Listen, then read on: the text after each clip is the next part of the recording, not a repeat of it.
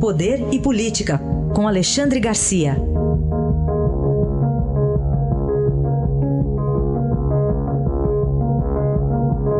Alexandre, bom dia. Bom dia, Raíssa. Bom dia, Carolina. Bom dia.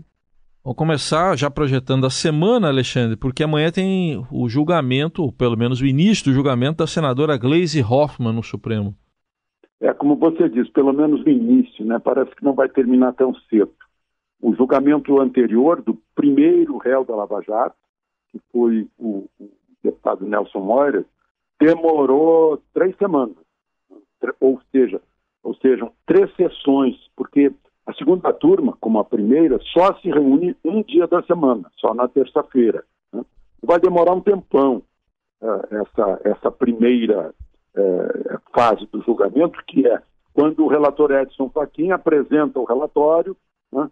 Quando a, a, a, a chefe do Ministério Público, Raquel Doge, defende a tese de corrupção e lavagem contra a senadora Gleisi Hoffmann, que é presidente do PT, representa o Paraná, o marido dela, Paulo Bernardo, que foi ministro do Planejamento de Lula, e do Ernesto Kluger, que teria sido o condutor do dinheiro, o portador do dinheiro, que está enquadrado na Lava Jato, portanto, questões da Petrobras, propina eleitoral.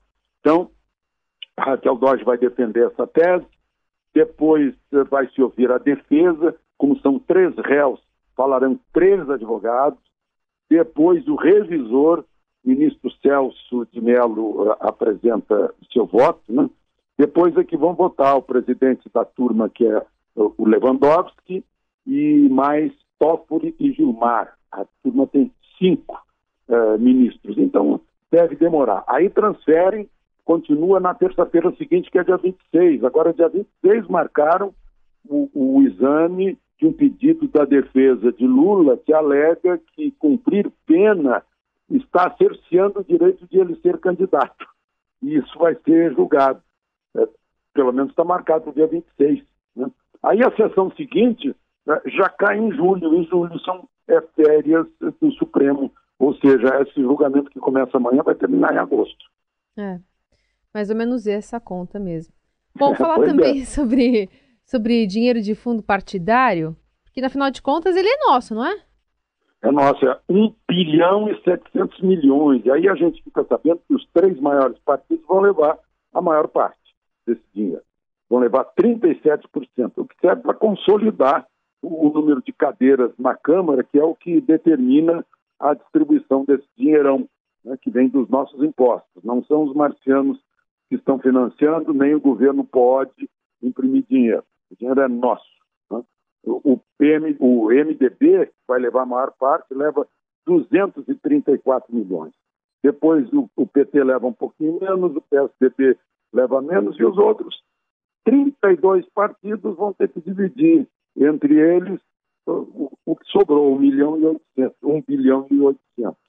É, vejam só, partido que tem candidato à presidência, como o PDT, por exemplo, que tem o Ciro, né, pelo menos é pré-candidato, ganha só 61 milhões. Vamos comparar com, com o MDB, precisa multiplicar por 4 para dar os 234 do, do, do MDB.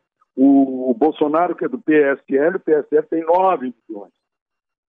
Aí 9 milhões tem que fazer uma senhora multiplicação para empatar com, com o MDB. Né? Então, é, tudo isso do nosso imposto que vai sustentar a campanha eleitoral dos partidos.